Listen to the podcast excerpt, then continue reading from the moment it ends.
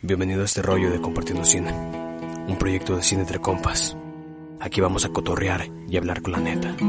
Compartiremos experiencias para que te sirvan a ti y pierdas el miedo a todo este desmadre y comiences a crear. Esto es Compartiendo Cine. Bienvenidos una vez más a Compartiendo Cine. Les habla Caleb Triana y el día de hoy tenemos un invitadazo, un invitadazo súper especial.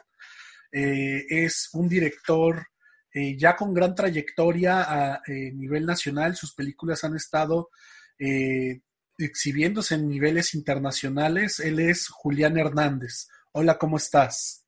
¿Qué tal, Caleb? ¿Cómo estás? Muy emocionado de estar aquí con ustedes. Ah, qué bueno. Estamos nosotros muchísimo más emocionados de tenerte aquí. Gracias. bueno, como ya mencioné, tienes una, una gran trayectoria en, en, el cine. Este, creo que tiene cerca de 30, eh, 30 eh, eh, créditos como director entre cortometrajes y largometrajes. Sí. Este, son bastantes, pero, pero quizá puede haber alguien por ahí que no, no te ubique muy bien o que no, no, no, no esté muy familiarizado con tu obra. Entonces, como, como a todas las personas que invito, me gustaría que que te presentes, que nos platiques un poco de, tu obra, de tu trayectoria, cómo inicias en el cine, etcétera, ¿no? Ok, bueno, este, pues, pues, pues ya tengo un rato aquí haciendo estas cosas. Mi, primera película eh, profesional, ¿no? por decirlo de alguna forma, es del, de, la empecé a filmar en el año 98, 1998, pero ya tenía una película anterior que es un mediometraje 50 y 55, 56 minutos más o menos, que es mi película de tesis de, la Escuela de Cine, del CUEC, en ese momento CUEC, hoy en NAC. Y bueno, estoy haciendo películas así desde el 98, desde el 98 con una película que se llamaba, se llama Mil nubes de paz en el cielo, amor, jamás acabarás de ser amor, y que terminé, que pude terminar en el año 2002 y que se estrenó en el Festival de Berlín.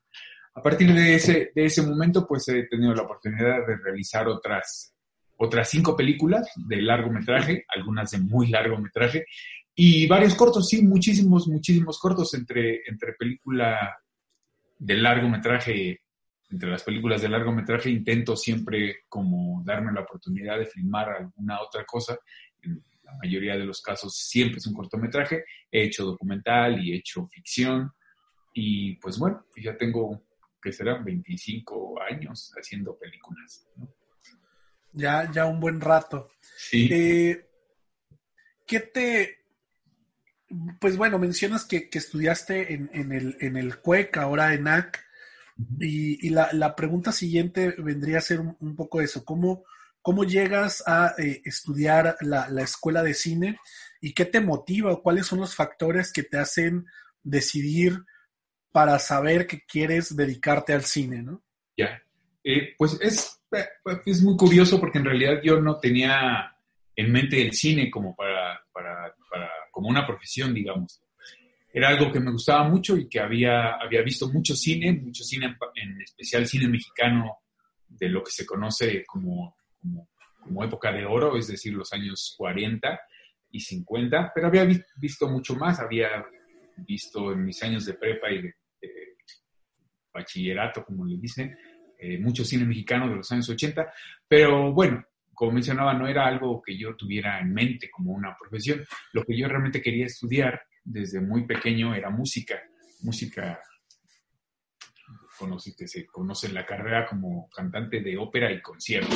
Era verdaderamente mi, interés desde que era muy pequeño. Siempre me gustó cantar y alguna persona, algunas personas pensaban que tenía yo como facilidad para eso. Entonces intenté, intenté, hice, hice, fui a preguntar, a pedir informes a la Escuela Nacional de Música y, alguna lo he, de haber preguntado de alguna manera equivocada porque me dijeron que ya estaba yo muy grande.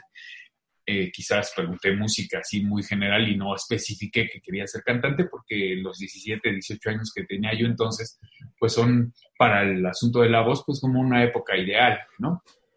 Pero me dijeron que ya estaba muy grande y entonces, entonces yo muy decepcionado me fui de, ese lugar y pensé en qué sería lo siguiente que más me gustaba. En los últimos años del CCH, el CCH Sur donde estudié, el maestro de estética me había mandado a una escuela que estaba por la colonia del Valle, que se llamaba el CUEC, a investigar sobre, sobre, sobre Felipe Casals para hacer un, trabajo sobre su trilogía conocida como de Alarma, que son Las Poquianchis, El Apando este, y Canoa. Y así fue como, como conocí el CUEC. Entonces, en ese momento, lo que sucedió después de esta frustración por no poder estudiar o porque me, porque me dijeran que ya estaba yo muy grande para estudiar música fue ir y hacer el examen para el CUEC. Y, y pues extrañamente aún hoy, pasados 20, no, ya casi 30 años de que entré a estudiar a, la escuela, aún me pregunto por qué me aceptaron, ¿no? Yo no, no sé, no sé en realidad cuáles son las razones por las que, estuve ahí. Pero eso fue, esas fueron las razones por las que llegué a estudiar cine. El cine siempre fue muy importante, muy importante para mí eh, lo había visto con mi mamá en general, era, yo el más pequeño de la familia, estaba siempre con ella, de una familia de muchos hijos, y entonces vi acompañándola muchas películas mexicanas, ¿no? Acompañadas de anécdotas, por supuesto que ella se conocía de memoria y que había vivido y era ya una mujer grande cuando nací yo, y pues bueno, había vivido, había sido muy cinéfila en los años 50, que es los años de su juventud, ¿no? Y así fue como llegué, como, como por error ahí a estudiar cine en realidad, ¿no? No era algo que me hubiera propuesto desde, desde pequeño, así no lo tenía fijo y no jugué con camaritas y no imaginé hacer películas cuando era pequeño como muchos otros. Pero, pero llega, llegas a estudiar cine al CUEC, quizá como un poco de rebote, pero ya te quedaste ahí, ¿no? Y ya tienes una larga trayectoria. Entonces, este, como cualquier persona que de repente entra a estudiar alguna carrera que nada más porque sí, quizá la abandona en cualquier momento y busca otra cosa que hacer, ¿no? ¿Qué te mantuvo en el cine? Pues me, mantuvo que descubrí que además de la, del, placer que me daba ver películas, o sea, yo, yo siempre, desde entonces, desde, desde que era muy pequeño, veía dos o tres películas al día, ¿no? en los mejores momentos de, de, los años del CUEC llegué a ver cinco o seis películas al día, o sea, verdaderamente veía películas todo el tiempo, ¿no? Entonces, además de esa cinefilia, lo que, lo que sucedió es que descubrí, descubrí como las herramientas y como el lenguaje cinematográfico y me subyugó, ¿no? Me interesó siempre desde, desde los años del CUEC como investigar, como saber cómo se hacían las cosas y cómo podía pegar yo una toma con otra y, y intentar contar una historia en aquellos momentos tuve muchos problemas desde, desde, desde siempre, desde primero, porque, porque mi maestro, bueno, el maestro de muchos realizadores, hasta, ¿qué será? Hasta todos los realizadores mexicanos en la actualidad que tienen hasta 30 años más o menos, tomaron clases con un hombre llamado Alfredo Yescovix, ¿no? Era el maestro de realización de todas las escuelas, ¿no? Y el que más, el que, el que se esforzó por, por, crear como un método de enseñanza sobre la realización y que, bueno, tenía unas ideas muy claras, muy precisas y muy de hierro sobre cómo tendría que ser la, la gramática cinematográfica. Entonces con él tuve siempre muchos problemas, muchos problemas no le gustaba nada de lo que yo hacía, me decía cosas increíbles que hoy serían este, causantes de que lo, lo, sacaran de la UNAM, pero bueno, no solo a mí, a mucha otra gente, ¿no? Pero bueno, me gustaba y descubrí esta cosa, descubrí como el asunto de cómo, de cómo poner la cámara, que siempre ha sido lo más importante para mí, ponerla y cómo construir lo que sucedía en el interior, ¿no? Y desde entonces, desde ese momento, desde mi, desde mis, ¿qué será? Mi segundo corto, que empecé a hacer cosas extrañas, ¿no? O que, a o, que, o que a él en particular le parecía que era una equivocación y que estaba mal y que no tenía ningún futuro, pues desde ese momento como, como que ha sido lo que me ha mantenido aquí. Ahora, hoy en la actualidad, acabo de filmar un corto hace dos días, este, siempre es muy emocionante, o sea, siempre, siempre tener la posibilidad para mí de tener una cámara y, de y decidir dónde ponerla y qué hacer con los elementos que, que, tengo frente a ella, detrás y a los lados, siempre ha sido lo más importante. ¿no? Creo que eso fue verdaderamente lo que, lo que hizo que me quedara ahí como la necesidad. En principio, con las primeras películas, como de hablar de cosas que me interesaban, que hablo de las películas que fueron en algún momento etiquetadas, pero no lo niego, eh, que hablaban sobre diversidad sexual, lo que hoy se conoce como diversidad sexual, y que en ese momento eran películas gays, ¿no? Este, eso, eso, en ese momento tenía como una necesidad particular de hablar sobre esas cosas hasta rabioso más o menos. Y, este, aunque paralelamente hablaba o tocaba otros temas que me interesaban, ¿no? variados. Pero, pero eso fue, y eso es lo que me mantiene todavía hoy este, aquí queriendo e intentando hacer películas. ¿Y, te consideras, eh, en, cuanto al, dentro del, ámbito del cine mexicano, como una especie de pionero en, ese tipo de temas de la diversidad sexual? Digo, porque ahorita creo que ya hay, ya, ya hay un colectivo bastante grande de gente que se dedica a hacer este tipo y, visibilizar este tipo de cosas, pero en aquel tiempo, por ahí dos, 90, 2000, 2003, cuando estabas haciendo estas películas, no era tan común, ¿no? No, no era en absoluto común. Pero ahí sí debo reconocer que la, que la escuela, que el CUEC nunca tuvo, nunca, nunca tuvo ningún tipo de problema con la temática de los cortos, ¿no? Y hay muchos, muchos cortometrajes que todavía hoy están dando, girando por ahí como en muestras y como en festivales, producidos en el CUEC por, por estudiantes de los de la década de los 80 y de los 90, que ya por entonces eran, eran bastante abiertos y, tocaban el tema de manera muy clara. ¿no? ¿no? me siento para nada ningún pionero ni nada por el estilo, porque antes de mí está Jaime Humberto Hermosillo y tanto Arturo Ripsen, que tocaron el tema con bastante responsabilidad.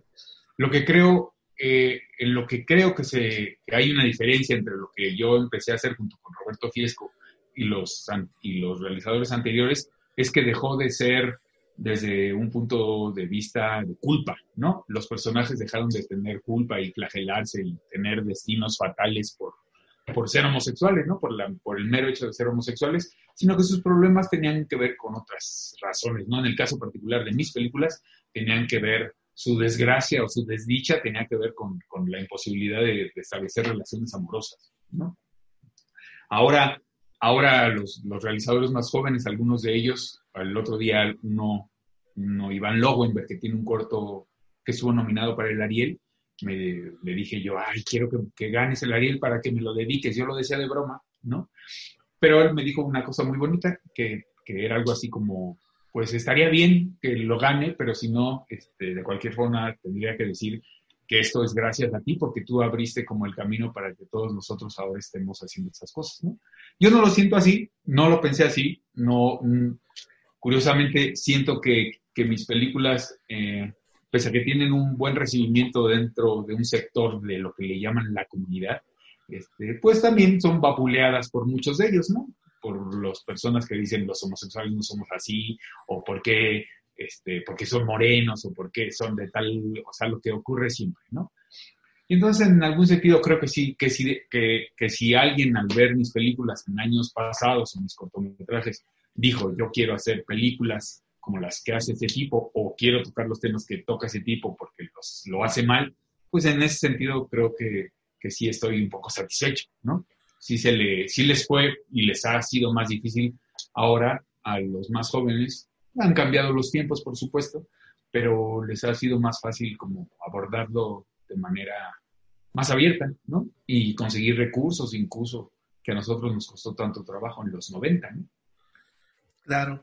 Eh, un, tema también eh, que me parece interesante, muchas veces este, eh, muchos jóvenes que, inician a hacer cine tienen este miedo al que dirán de la familia y ni siquiera siendo que toquen temas este, tan polémicos ni nada, simplemente por mostrar su punto de vista que a veces puede ser contrario a la filosofía familiar o contrario a, los valores que, tiene la familia.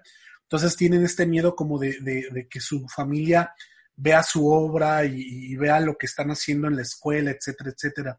En tu caso, ¿cómo, cómo fue ese proceso? No tengo idea, ¿crees?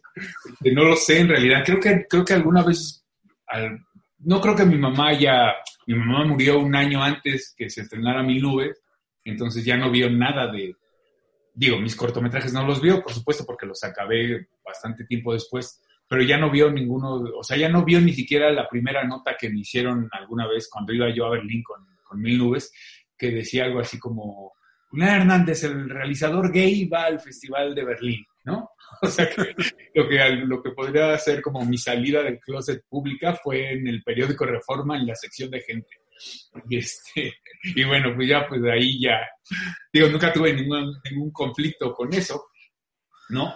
Pero este, pero, pero no tuve ningún conflicto con mi familia. Mi, mi familia es una familia predominantemente femenina, es decir, son la mayoría, las personas que han llevado, o la familia siempre han sido mujeres, o sea, mi abuela, mi tía, mi mamá, bla, bla. Los hombres andan por ahí, pero, pero por ahí nomás, ¿no? Y, este, y nunca tuve nada, o sea, nunca me dijeron en absoluto nada, ni a veces ocurría así ya cuando iban pasando los años y veían que yo nomás no nada, pues como que alguien dijo así, hizo un comentario ahí pequeño, pero en realidad no, no, no, en realidad no tuve ningún conflicto en absoluto, ni conflicto, ni necesidad de dar explicaciones, ni nada por el estilo. Y ahora, pues ahora, pues ahora, ¿qué serán mis sobrinos, no? Los, pues están muy, muy conformes, no sé si decir muy conformes, no hacen preguntas ni hacen comentarios absolutamente, ¿no? A mi hermano trabaja conmigo editando a veces, este, filmé el corto en mi casa por las condiciones de la pandemia, y entonces todos, todos vieron lo que estaba haciendo, o sea que no hay ningún, ningún asunto este, alrededor de ello, ¿no? Imagino, imagino que para muchos otros ha sido más difícil, para mí no lo fue. Muy bien. Eh, bueno, eh, siguiendo un poco con, algunos otros temas, eh, mencionaba, cuando te pregunté acerca de, de, si te consideras un pionero, mencionaste algunos realizadores anteriores a ti que ya habían abordado este tipo de temáticas, pero quiero hacerte la pregunta eh, directamente. Eh, ¿Qué influencias tienes para, para, hacer el cine que haces? ¿no? Que, de, de, quiénes tomas influencias, no solo para abordar los temas, sino quizá en temas de estilo, de narrativa, etcétera.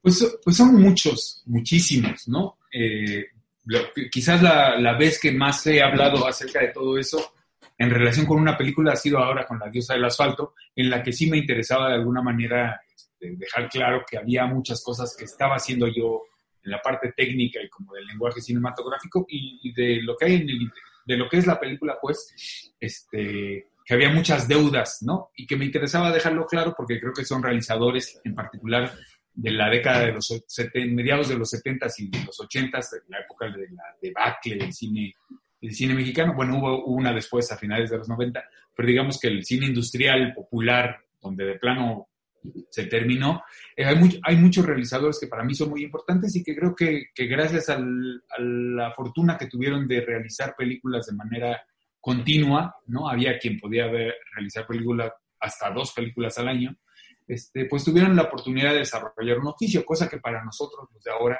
es mucho más difícil, ¿no? Yo hago una película cada dos o tres años y soy de los que más filman, ¿no? Entonces es muy difícil como lograr, digo, finalmente es esto es una cuestión de estudio, de estudio de oficio y de, y de poner en práctica y de ejercitarse y, lograr así, probar cosas y entonces llegar a una conclusión de, de qué es el lenguaje. Pero bueno, en el caso de La diosa del asfalto me, interesaba dejar claro esto, hablar de Valentín Trujillo, de Gilberto Gascón, de Ismael Rodríguez, de muchos otros realizados. Pero a lo largo de, toda, de todas las películas que he hecho, pues hay muchos, ¿no? Hay, directores que me gustan por sus temas, directores que me gustan por cómo filman, ¿no? Por cómo emplazan la cámara, y, podría mencionar a muchísimos. Está Gabaldón, por supuesto, ¿no? Roberto Gabaldón, Emilio Fernández, eh, Chanu Dueta, eh, este, este, Antonioni, por supuesto, los italianos, Visconti, eh, eh, Sefirelli, que es un gusto ahí que yo tenía oculto porque me daba un poco de pena, ¿no?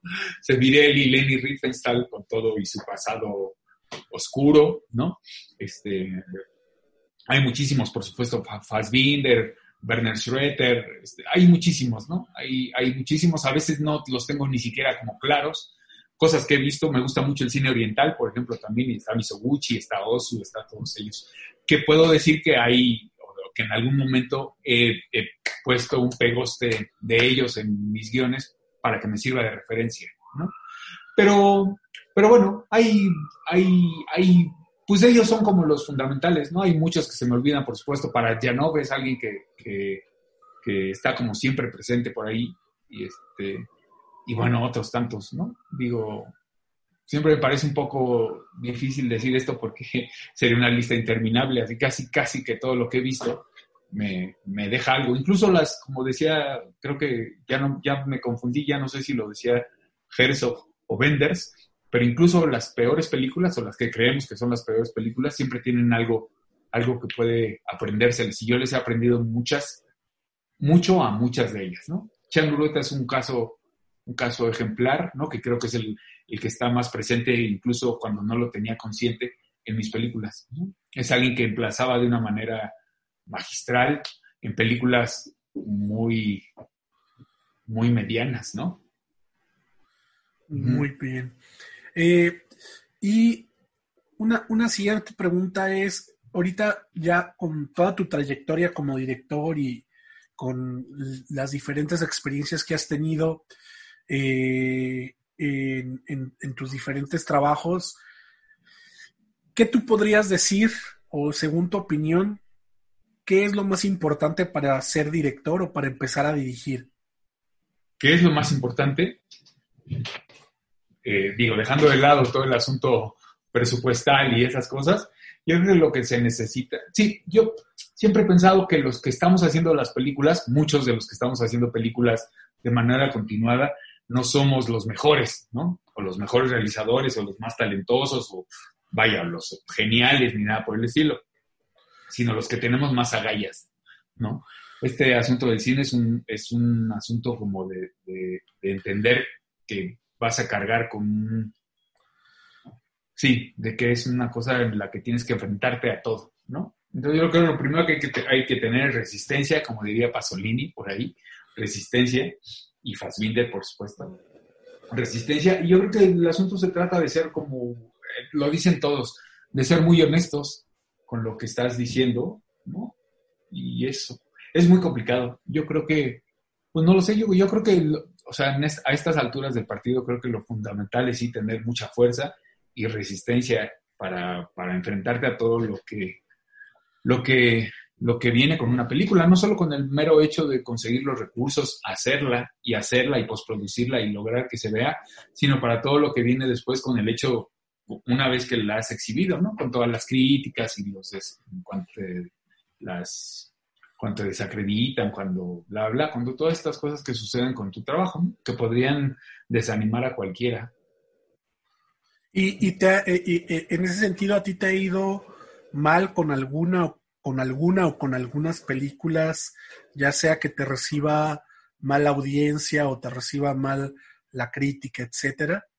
Pues la crítica casi siempre, ah, es, muy, es muy diverso. Yo creo que, que va y está muy equilibrado el porcentaje entre la gente que detesta mis películas y la gente que las valora, ¿no? Este, creo que lo mejor de las películas que he hecho y todo lo que he hecho es que no hay ahí alguien que diga, ay, sí, hay, había una película de un tal, ay, aburridísima, ¿no?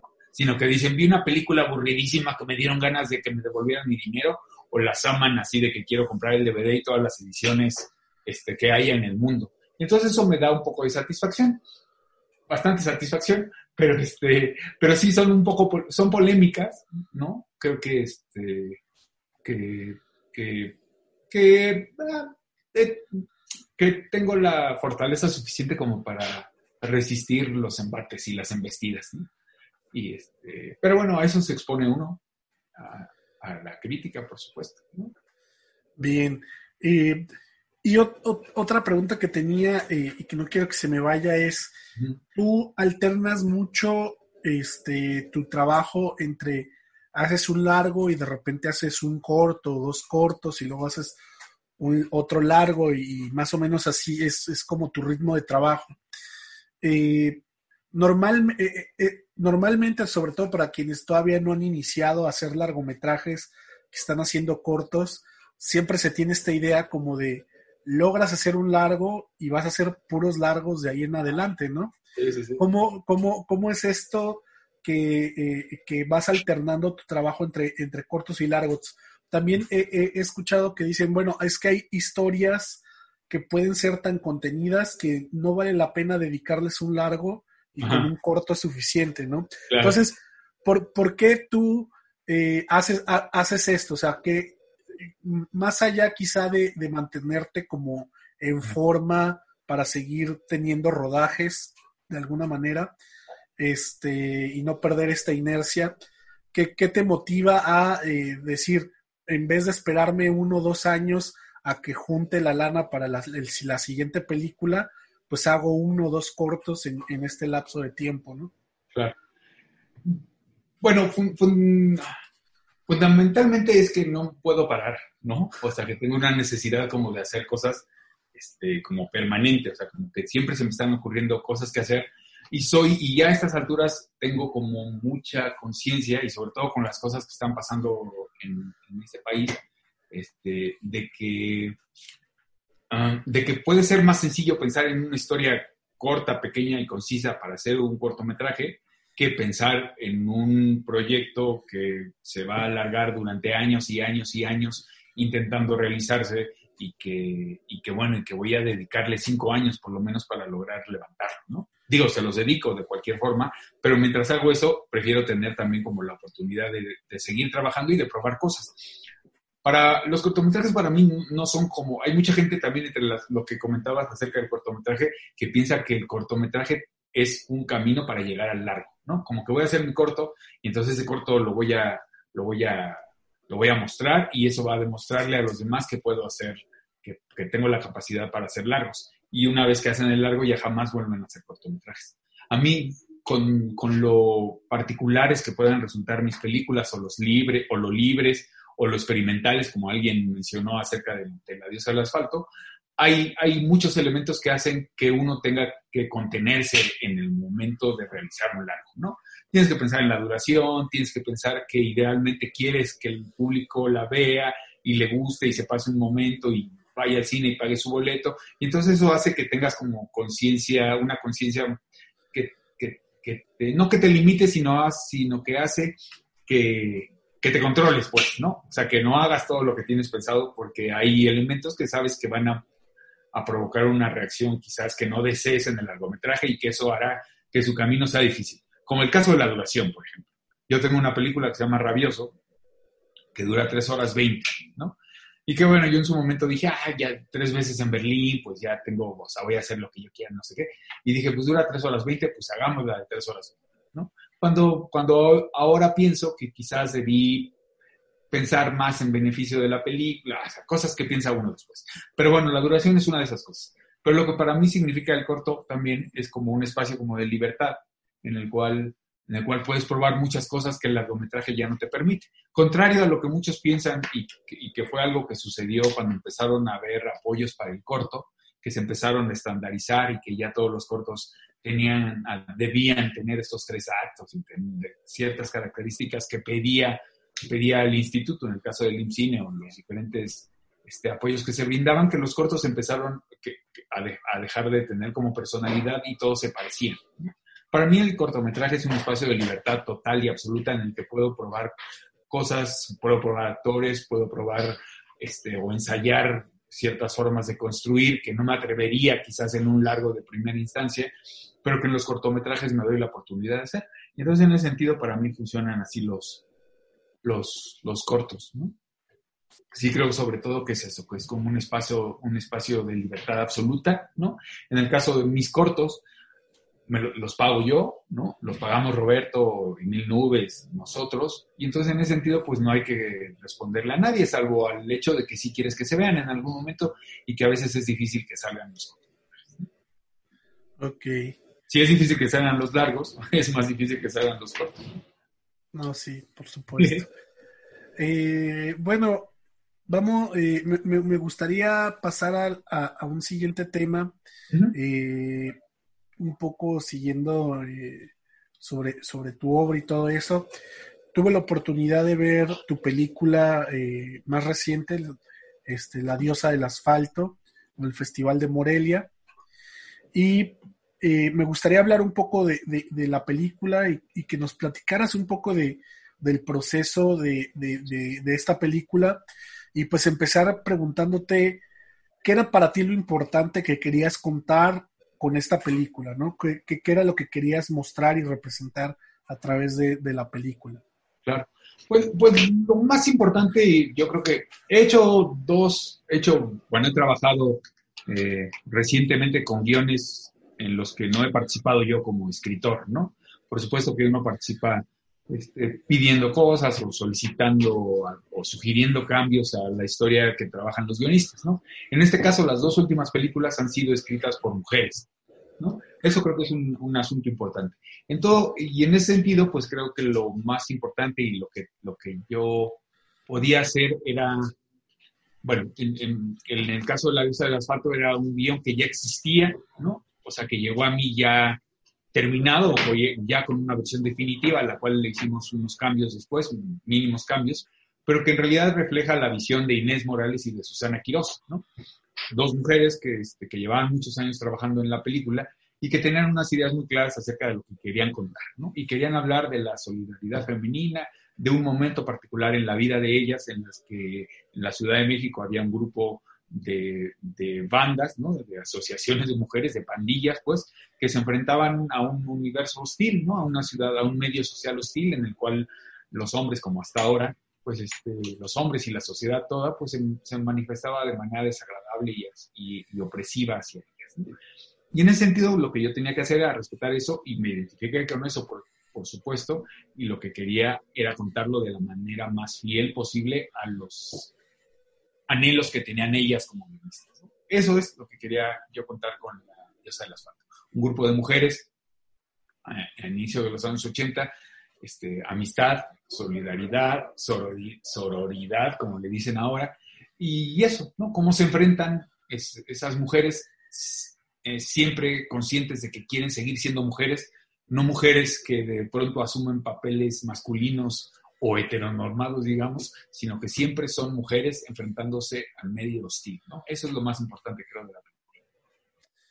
Eh, perfecto. Y, sin poner en, tela de duda todo esto ni nada por el estilo, pero para mí algo muy impactante de la película, fuera de muchas eh, escenas y muchas cosas que suceden, eh, fue el mismo principio. O sea, en la película, y, si, y casi, casi sin, sin querer hacer un spoiler, pero la película inicia con que matan a la protagonista, ¿no? Y todo lo demás que se cuenta es un flashback.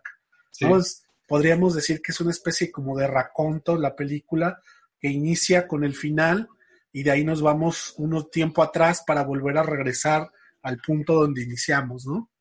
Entonces, este, pues sí existe este tema de, sororidad y, de solidaridad entre mujeres y crean todo esto y me pareció muy padre cómo se desarrolla durante la película, pero me impacta mucho este tema de, la, de la amiga matando a la otra amiga por un tema un poco como de, eh, de no sé si decir celos, pero quizá, no sé, como envidias. Bueno, sí lo sentí yo, ¿no? Entonces, eh, más que nada e, e, era por eso y, y, sobre todo esa escena en específico, cómo, cómo, cómo, cómo cuál era el impacto, qué, era lo, que buscaban comunicar, ¿no? O sea, sé que la, película tiene una idea general que en, conjunto todo, toda, la película tiene una tesis a comunicar, pero de repente si la vamos diseccionando, cada elemento comunica, puede comunicar por sí solo algo, ¿no? Claro. Mira, es muy curioso eso que me dices porque me está dejando en claro algo que no entendí y que no había entendido hasta este momento de lo que sucedió después de la exhibición de la película, ¿no? Que varias, varias compañeras eh, críticas, feministas ellas, por supuesto, o sea, como que decían, está muy bien la película, hasta cierto punto vaya, el trabajo de las actrices y el trabajo de las guionistas, pero lo que le da en la torre, aparte de todo, es la visión como de Julián, ¿no? O sea, como, punto de vista de él. dejemos la ejecución fílmica de lado, ¿no? Entonces yo decía, pero pues, si yo lo único que hice fue poner en la pantalla lo que ellas escribieron, ¿no? Y creo que en particular tiene que ver con dos escenas que son esa, ¿no? En la, en la, alguna compañera me dijo, lo que pasa es que tú, eh, ya en un asunto un poco violento, me dijo, no, eres incapaz de reconocer que fallaste en la representación, en la representación de los conflictos femeninos, pues, ¿no? Y yo creo, creo, y ahora que me lo dijiste, creo que se refiere precisamente a eso, al hecho de que sea Ramira la que mata a Max, a su amiga, o sea, que haya un asunto como de, de mujeres contra mujeres, ¿no? Que parece, que pareciera que muchos quieren hacer creer que no existe, cuando es evidente que sí existe, y el otro tiene que ver con la castración, ¿no? Con la escena de la castración. Y bueno, y en ese sentido lo que yo pienso, y que es algo en relación con la secuencia que me dices, que tiene que ver con la traición, ¿no? Y que tiene que ver con la, con la traición entre dos personajes que estaban unidos por una pasión muy intensa. Que en el caso de una, podía haberse entendido que había un interés también amoroso, pasional, erótico, que es el de Ramírez hacia Max, y pues bueno, creo que es el más poderoso, ¿no? De esos. O sea, yo creo que, que la traición sea entre quienes sea, siempre es, este, siempre puede suscitar este tipo de, de reacciones, ¿no? Y en ese sentido, tanto como con la, con la castración, yo les, le, les pregunté si estaban, yo, yo de hecho he de decir que no había filmado la castración, yo, Julián porque para mí es algo que no está dentro de mis películas, pues la violencia siempre está fuera de cuadro, como en el caso de Rencor Tatuado, digo, hay un balazo en, cuadro, pero, pero siempre intento que esa violencia, como en el caso de la mujer transexual a la que asesinan en, la, en Rencor Tatuado, pues ese siempre intento como que no se vea y como que no haya algo gráfico ahí, ¿no? Y yo no lo filmé, pero, pero Susana particularmente, que es quien, quien vivió como la realidad de estos hechos allá en los años 80, se puso muy enojada en ese momento y dijo, ¿cómo puede ser que no filmes eso si es lo que le da sentido a toda la historia de las mujeres? O sea, si no hay castración, pues no hay castradoras de Santa Fe, ¿no? Y yo dije, bueno, sí tienes razón. Y entonces fui y filmé la castración. Pero yo en mi Julián realizador no había, no había, no era necesario filmarla, ¿no? Era mejor dejarla fuera de cuadro y bla. Pero bueno, y entonces creo que de eso se trata, ¿no? O sea, creo que creo que son creo que a diferencia de Rencor, no sé si hayas visto Rencor, pero Rencor era una película, un guion muy intrincado, ¿no? Un, guion también de una mujer, una heroína justiciera de otras mujeres, que era además muy, este, muy exigente con las mujeres mismas, ¿no? O sea, no era alguien que decía, ay, sí, somos mujeres y nos unimos todas porque todas somos maravillosas y extraordinarias, sino que era un personaje que le exigía a las demás mujeres un nivel de compromiso, un nivel de conocimiento de sí mismas y de, y de algún tipo como sí como de, de analizarse, ¿no? Y de decir, ¿por qué, quieres ¿por qué quieres que yo vaya y haga justicia sobre un hombre al que tú le diste tantas bla, bla, bla, ¿no? Eso era Rencor Tatuado, era una película que buscaba justicia, ¿no? Más que venganza o revancha, como un poquito en el caso de la diosa del asfalto, ¿no? Y entonces yo le decía eso a Inés y a, ah, a, lo que iba, es que decía que a diferencia de ese guion, que es muy intrincado, muy complejo, este, con, sí, podría decir que hasta cierto punto intelectual, la, la diosa del asfalto es, es, las emociones están muy a flor de piel, ¿no? La película es muy, en ese sentido creo que, que, se emparenta y a mí no me molesta, lo escribió Díaz Martínez por ahí, es popular, ¿no? Es una película que intenta ser popular él dijo además populachera, tampoco me, tampoco me molesta. Las películas que hemos visto muchos con personajes así son, son donde las pasiones están así al, al, borde, ¿no? Donde un personaje puede, como Pedro Infante y en, los, en, nosotros los pobres, pues tomar una reacción de ir y golpearse la mano contra la pared. A ese nivel está, ¿no? Y a ese nivel está porque también la formación de Inés y de Susana ha sido mucho como ver ese tipo de películas, además de la vida misma que puedan haber tenido. No sé si contesté tu pregunta o me extendí así. No, no, sí, está muy bien. Eh, regresando un poquito al, tema este de, mostrar o no mostrar la violencia o mostrarla fuera de cuadro, creo yo, eh, eh, y, está este como, como estatuto de si tú, si tú no muestras algo, y lo, y lo, pero lo das a entender, puede incluso tener más impacto que mostrarlo porque a veces mostrar algo en cuadro, eh, eh, sobre todo hablando de hechos violentos, como, como el caso de la castración, puede causar un shock, pero a veces dejarlo a la imaginación del espectador puede tener una, repercusión un poquito más, más profunda, ¿no? Puede, porque, porque entonces no, no es algo visual, sino, sino es algo eh, que queda en la mente porque la mente es la que trabaja para rellenar ese espacio que falta, ¿no? Entonces, eh, ¿cómo, Supongo que siempre cuando uno, uno el, el, trabajo del cine colaborativo y sobre todo en este caso que tú, que tú no, que el guion no era tuyo, sino estabas trabajando con la idea de alguien más, siempre hay una lucha, ¿no? Una lucha sobre lo, lo que uno interpreta como director, ¿no? En este caso que tú dirigiste, y lo que uno espera o lo que espera el guionista, ¿no? O las guionistas en este caso. Entonces, eh, eh, en ese caso, que, fue, el, que fue ese tema eh, de la castración, ¿cómo, ¿cómo fue esa lucha? O sea, no, no tanto de lucha, de, hablo en términos violentos, sino en términos de, de, de, posiciones, ¿no? Unos tienen, unos pueden tener una visión de cómo debería quedar las cosas y tú, por supuesto, como director, en cuanto leíste el guion, tenías una visión de cómo crees que debía ser la película, ¿no? Entonces, en el resultado final o, lo que se mostró en, Morelia como, como ya casi eh, la película ya, ya terminada, este, ¿qué tanto tuviste que ceder y qué tanto está de, tu visión ahí, no?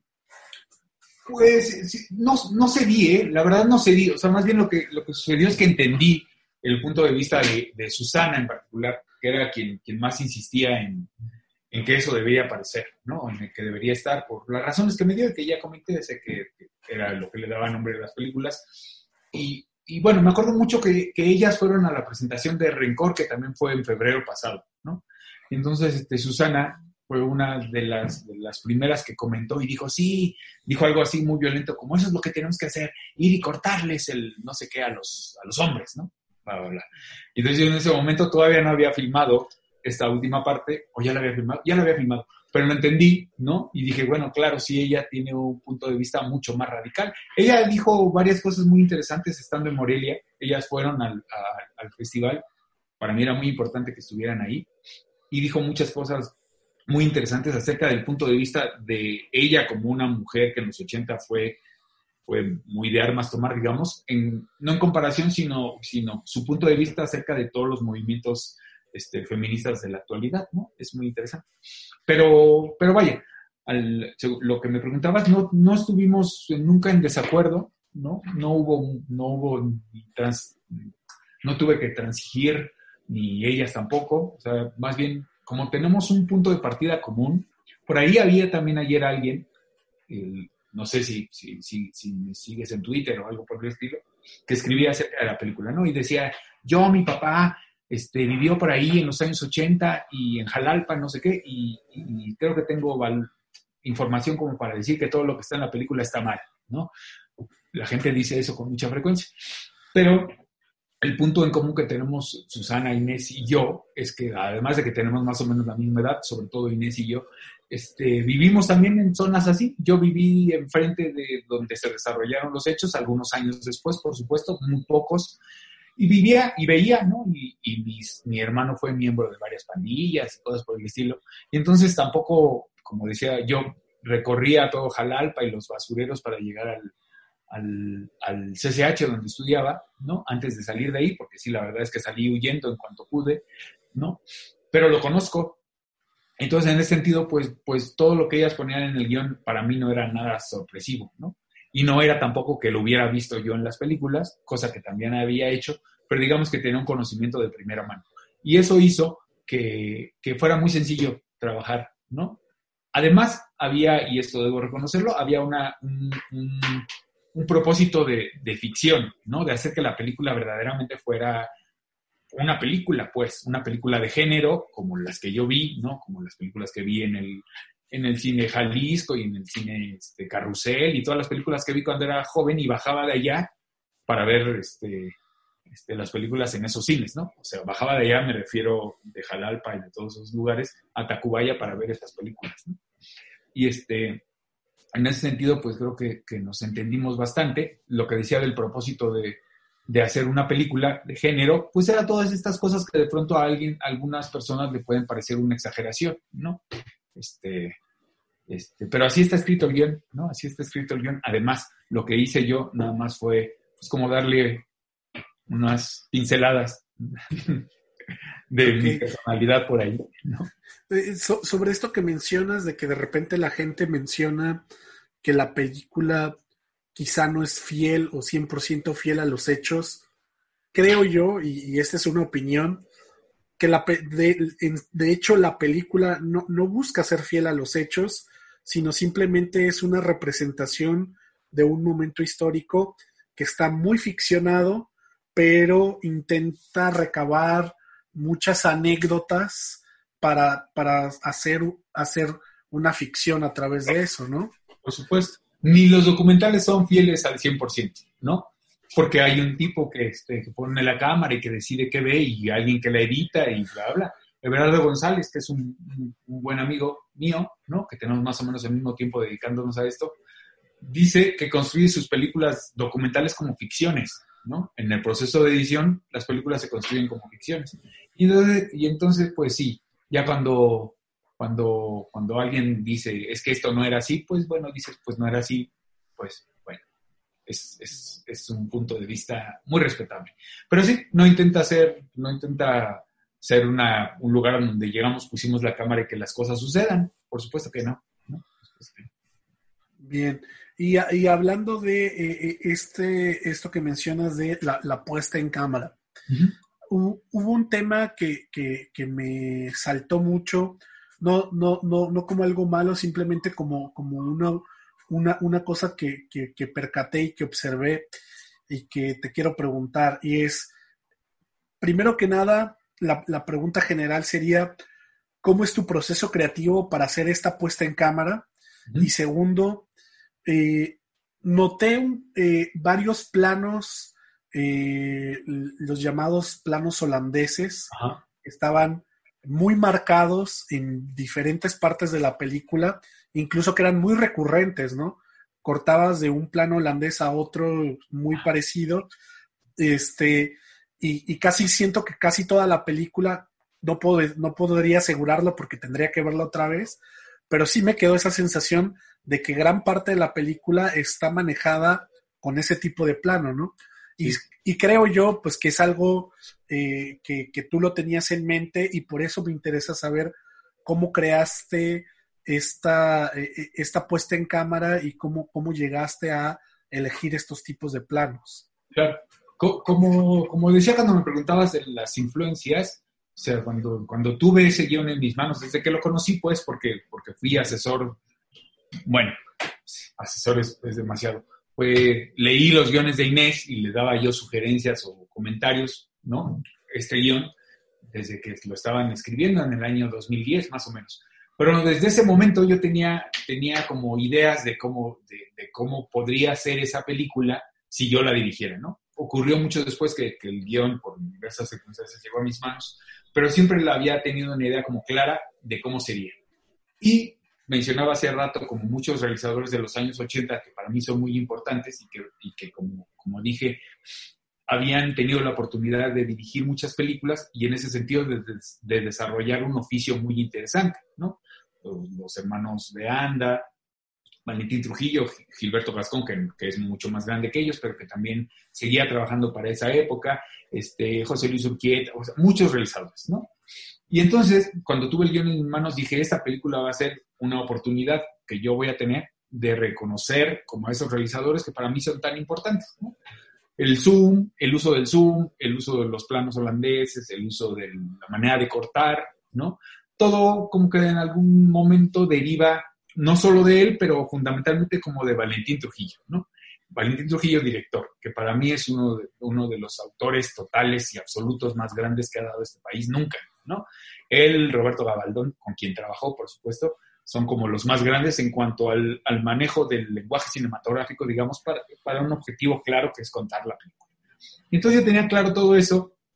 En el momento de hacerlo, este, siempre hago, hago un trabajo muy riguroso como de, como de, como de diseñar la película, de cómo la voy a filmar, ¿no? Pero con el paso de los años y después de tanto tiempo haciendo las películas, pues he llegado a un momento en el que llego al rodaje sabiendo qué voy a hacer, pero me doy la oportunidad de que ocurran cosas ahí. O sea, ya no es de hierro como era Mil Nubes, que decía, aquí dije que voy a hacer 18 planos, tengo que hacer 18 planos, los planos que planeé, ¿no? Sino que ahora me doy mucha libertad y si, y si hice una, una secuencia fragmentada en muchos planos, ¿no? Y de repente me doy cuenta ahí de que no funciona, pues busco otra solución, que ocurre casi siempre. Pero cuando uno es muy joven se empeña en, en hacerlo con el lente que pensó, con el pensamiento que pensó y así. Y entonces en esta película tenía eso muy claro, el homenaje a los, al cine de los años 80 y 90 a estos realizadores, este, no solo a ellos, sino también a Gabaldón con el uso de los espejos, a, este, a Chano Dueta con el uso de los emplazamientos holandeses y muy debajo, y a otras influencias también como son el cine alemán de los años 60, ¿no? El nuevo cine alemán que era muy libre, este, que, que, que sí, que se daban los realizadores muchas oportunidades de experimentar sobre el lenguaje que creo que es algo que ha, que ha venido como muy a la baja, ¿no? Con esta, con esta como, como frase que suelen emplear muchos que dicen, lo importante es contar el cuento de la manera más clara este, para que el espectador no tenga problemas en entender lo que quisiste decir, ¿no?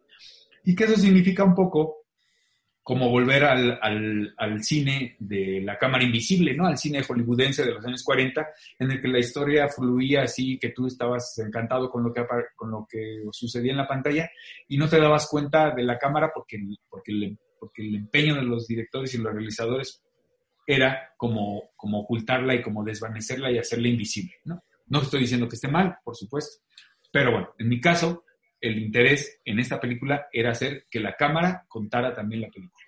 Y el uso de los, por ejemplo, en particular de los planos holandeses, pues casi siempre anteceden a un momento de tensión o son el momento de tensión, ¿no? Casi siempre viene antes del, del asesinato de Sonia, este, viene muy al principio cuando sale Ramira de la cárcel, este, o cuando están en la montaña. O sea, no, son, no están en el 100% de la película, pero yo diría que sí en el 50 más o menos. Pero creo que son tan poderosos o son tan, o sea, los recuerdas tanto que creo que sí se piensa de pronto que toda la película está hecha así. Pero hacia el final, sobre todo, como los últimos minutos, los últimos media hora, sí está muy presente. Pero todo lo demás no, todo lo demás es bastante... Tiene algún rompimiento por ahí, pero no todo el tiempo. Al final sí, después, de, después del asesinato de Sonia, ya casi todo el tiempo es, es plano holandés. Ok. Esto que mencionas me parece muy interesante acerca de, de, eh, esta contrapropuesta que tienes al, al, método hollywoodense de la cámara invisible, donde tú quieres presentar la cámara como, como parte eh, fundamental de eh, la narrativa de la historia, ¿no? Que, se sienta que está ahí, que está presente, e incluso que sea, podría ser hasta un, personaje más dentro de la historia, ¿no? Y de alguna manera, de esa, de esa manera haces más partícipe al espectador de lo que está viendo, ¿no? Entonces, este, como eh, la, pregunta es, si, hubieras tomado la, opción más eh, eh, común, digamos, que es contar la historia bien de principio a fin, este, pero que no se sienta la cámara, que, que solamente hacer la representación de las cosas, ¿Crees que habría perdido mucho de, la visión que tiene, tienes o de lo que creías que era impactante de la historia? ¿Crees que ese, ese punto que tú le diste a, la historia en representarla con esta puesta en cámara le, dio algo particular? Sin duda, yo creo que, que sí, que, que, que es que es cierto, para mí la cámara es otro, otro participante en la historia. O sea, la, cámara dice mucho, ¿no? La cámara, se, pues ya lo decía Godard, ni, no me lo voy a agenciar ni nada, sino el emplazamiento y el lugar en el que coloca uno la cámara le comunica al otro su idea del mundo, ¿no? Digo, Godard, Godard es Godard, pues, ¿no? Pero, este, pero yo, yo comparto eso, yo comparto que, y para mí es muy difícil siempre decidir en dónde va a ir la cámara, porque sé que es una responsabilidad, quizás la responsabilidad más grande que tiene el director, más que dirigir a los actores o más que sí, yo creo que, y además porque es el único verdadero instrumento que es único del, director, Hay unos directores que, dirigen lo que ocurre allá y ahí el fotógrafo pone la cámara. En mi manera de entender el cine es el director, por supuesto con la colaboración de su fotógrafo y, sus demás, este, los demás miembros de su equipo, este, construyen lo que, se, lo que se presenta. Pero el emplazamiento, el tamaño de cuadro, la angulación, eso es total y absoluta decisión del director. Y ahí estás diciendo algo de, cómo lo piensas. Si la pones abajo, si la pones arriba, si haces un top, o incluso si la dejas fija y dejas que ocurra todo por enfrente. ¿no? Yo creo que si yo hubiera decidido, que me cuesta trabajo porque nunca lo he logrado hacer, hubiera decidido que la cámara fuera lo más invisible posible, este, pues por supuesto sería otra película, ¿no? Creo que carecería de un cierto nivel de fuerza que yo creo que tiene, ¿no? Este, porque finalmente eh, lo que ocurre también, creo, es que el público, los espectadores, han dejado de ver películas en las que la cámara sea un elemento fundamental. Tampoco les echo la culpa de nada, ¿no? Este, simplemente, pues las películas ahora son, se cuentan todas con una manera muy clara, muy legible, sin mayores tropiezos, con la cámara invisible. Y entonces de pronto cuando llega algo que te hace, que en principio hace que hagas así, porque, porque, porque hace, así como yo, ahora que te veo un poco inclinado, digo, ay, voy a hacerlo así para ver y para estar como él, ¿no? Pues se queda como grabado por ahí y algo comunica, ¿no? El plano circular, los planos circulares que a mí me gustan mucho y que en ese, en el caso, por ejemplo, del encuentro de Max y Ramira en la montaña, decidí que no solo fuera eso, sino que además fuera un poco más veloz, ¿no? Más vertiginoso, era para generar la idea, por supuesto, del conflicto que está a punto de explotar ahí, ¿no? No era nomás porque se me ocurrió subir un dolly a una montaña y tardarme tres horas en que la gente llevara el equipo. Este, creo que sí es, es definitivo, por lo menos en mi manera de entender como el cine y las películas, la cámara es un elemento fundamental, el que comunica, por su, como te digo, además de todo lo que lleva ya el guion, las, actuaciones, la música y todo eso, comunica el punto de vista del director acerca de todo lo que le rodea. Bien, bueno, ya, ya, ya para, para ir cerrando eso, un, un tema más que quizá ya no tiene tanto que ver con, con, tu realización ni con, tu, obra, pero creo que sí tiene que ver este, con, con él, con ella, pero es algo más, creo que puede afectar a todos. Eh, es el tema de, y que creo que estuvo muy presente eh, durante, como, como un lema muy presente durante todo el Festival de Morelia, fue el tema de los fideicomisos, ¿no? Que se desaparecen y que ahorita como que todo está a la deriva. El gobierno dice que el dinero iba a seguir, pero pues nada nos asegura que sí siga ahí, etcétera, ¿no? Eh, empezando con eh, tus obras, eh, tus largometrajes han tenido, han, han, podido ser financiadas a través de los estímulos y de, y de los de algunos fideicomisos eh, y ahora que pues ya no están presentes y que no se sabe muy bien qué es lo que va a pasar este, más con ellos, si se va a seguir o no se va a seguir. Eh, en México, según más o menos una estadística, es que ya se producían cerca de 200 películas por año. Ahora con esta desaparición, ¿tú crees que afecte la producción de cine en, en México? ¿Y qué sería lo, más, lo, eh, ¿qué sería lo más difícil de perder? O sea, ¿qué, ¿qué, sería lo que se perdería si se pierde este ritmo de producción en tu punto de vista? Y lo digo porque tú tienes ya bastante tiempo haciendo cine y creo eh, que tuviste, eh, has estado en diferentes etapas del cine mexicano, este, desde que se hacía cine con muy poco presupuesto. Creo que eh, igual ahorita hubo un momento donde hubo eh, más apoyo, pero ahorita estamos otra vez regresando como, estamos como repitiendo el círculo, ¿no? Estamos regresando a que se cierre totalmente el apoyo a la cultura, al cine. Entonces, eh, y, te voy a dar un, poco mi opinión, yo creo que el, cine se va a seguir haciendo, pero realmente creo que los principales afectados en esto quizá van a ser los debutantes, ¿no? Que no van a tener ya eh, estos recursos para poder iniciar y va a ser más difícil que existan eh, nuevas voces o, nuevos directores que inicien y que, y que haya diversidad de voces, ¿no? Entonces, eh, quiero saber tu opinión acerca de esto porque creo que, que, puedes dar una visión muy, muy amplia eh, eh, de todo esto que está sucediendo en México. Claro. Pues sí, en efecto, yo, yo creo que sí las cosas se van a poner difíciles, ¿no?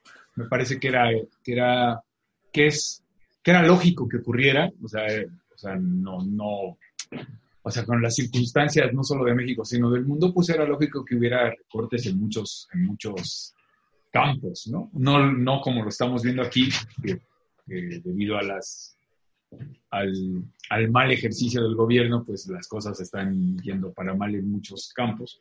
Este, yo creo que era de esperarse que hubiera una reducción del presupuesto, pero no a los niveles de la desaparición como está ocurriendo. Hace algún tiempo yo ponía, cuando empezaba todo este asunto, y yo tenía muy claro que todo eso iba como a desaparecer, ¿no? O sea, nunca, nunca creí que nunca creí que todos los asuntos que se daban y las reuniones y las mesas y todas esas de cosas o las reuniones con Mario Delgado y que no sé qué tuviera ningún, ningún fin práctico. La verdad, siempre pensé que estaban como viéndonos la cara, nunca tomé parte, puse mi firma en varias cosas, pero nunca tomé parte activa, digámoslo, porque sabía que era ya como una decisión tomada desde siempre. Entonces en aquel momento lo que puse fue que ni modo que lo que tendría que ocurrir es que tendríamos que volver a hacer películas como las hacíamos en los 90, ¿no? Te digo que yo empecé como en el 98 más o menos a hacer mil nubes en, 35 milímetros. Y bueno, el asunto era decidir entre, entre voy a tener una carrera como, como, sí, como cineasta haciendo las películas que quiero hacer o voy a tener una vida con una casa, unos hijos, una esposa, en el caso de la gente que se casa y tiene hijos, una esposa, un coche y las, los, los, satisfactores que, generan la felicidad, ¿no? Este, y nosotros en aquellos años decidimos pues, que íbamos a hacer películas y que todo eso si llegaba, llegaría con el tiempo, ¿no? Todo lo que yo creo que, que, va a suceder es eso. Como bien dices, yo creo que las películas se seguirán haciendo, que habrá que, que, que por supuesto los que resultarán más afectados son los que ya de alguna manera estudiaron cine con la conciencia de que existían unos fondos para, en dado caso de que lo ganaras, apoyar la producción de tu primero, segundo, los largometrajes que hicieras, ¿no? O que existía esa posibilidad por lo menos, ¿no? En el caso de las películas autorales, era, era como un camino que existía. Y yo creo que lo que ocurrirá es eso, o sea, que tendrían, tendrían tendremos que regresar y los que lo aprendimos y lo vivimos, pues tendríamos que compartir con los demás cómo hacíamos las películas en aquellos años. Esto que te digo de que suena terrible, de no cobrar, de, este, trabajar en otras cosas para poder hacer las películas. sí, o sea, yo sí veo un panorama oscuro, creo que la producción tendrá que dar un bajón increíble, porque es inevitable que no lo haya, si, si ves los resultados más recientes de los, de los apoyos que todavía existen, pues te das cuenta de que dieron uno, dos o tres, ¿no? Y que pues eso significará, ahorita todavía los números son importantes porque como se dijo mucho recientemente, pues las películas se tardan dos o tres años en, concluirse, ¿no? Entonces esos números todavía seguirán, yo creo que hasta el año que entra más o menos, y podrán decir que todo va bien y que todo permanece, pero después es donde va a venir verdaderamente el bajón, porque ya no se va a producir, ¿no? No se van a producir esas películas que en algún sentido daban como hacían que el cine mexicano siguiera viéndose como los otros lados. Pero creo que habrá posibilidades y que el secreto estará en aprender a hacer las películas con la tercera parte de los recursos con los que podíamos hacer las películas ahora, ¿no? Que eran de cualquier forma presupuestos muy bajos, la verdad, ¿no? Pero, este, pero ahí estará el asunto como que sí, nosotros volveremos a hacerlas como lo hacíamos antes, intentar, porque también uno aprende y se malacostumbra de tener ciertas, ciertos recursos, pero, pero volver al, volver al, ¿cómo decía? Volver a los 17, como decía Violeta Parra, ¿no? Volver a los 17 cuando queríamos hacer cine y la única posibilidad de hacerlo era, pues, como a la guerrillera, como decíamos, ¿no? Pues sí. Muy bien. Bueno, y, y por último, eh, en este, este espacio eh, eh, está creado y está pensado para todos aquellos que quieren iniciar a hacer cine o que ya están haciendo cine, pero están en una etapa muy temprana. Y siempre al final, a todos los invitados les, les, les pido que den algunas palabras, consejos, etcétera, de sus experiencias personales para todos aquellos que están eh, buscando iniciar a hacer cine y que están eh, pues picando piedra, ¿no? Están empezando, están viendo y eh, estos, esto que, que, les puedas decir pueda ser como algo valioso para ellos viniendo de alguien que ya tiene pues una larga trayectoria haciendo cine. Claro. Pues yo les recomendaría que sigan haciendo lo que yo, es decir, hacer, o sea, sí, empeñarse en hacer las cosas, buscar los medios para hacerlas, no detenerse ante la mala crítica o, o, de plano que te invisibilicen, sino seguir adelante, ¿no? O sea, seguir adelante siempre, eh, intentar hablar sobre, sobre temas que te interesen. Eh, y eso, tener una resistencia fuera de lo normal, sin duda, creo que es lo más importante. Con lo que seguramente muchos dicen, honestidad, empeño, bla, bla. Este, y esas cosas, yo creo que eso es lo fundamental para seguir haciendo estas cosas. Perfecto. Bueno, eh, pues con esto llegamos al final de esta, de esta plática, esta entrevista.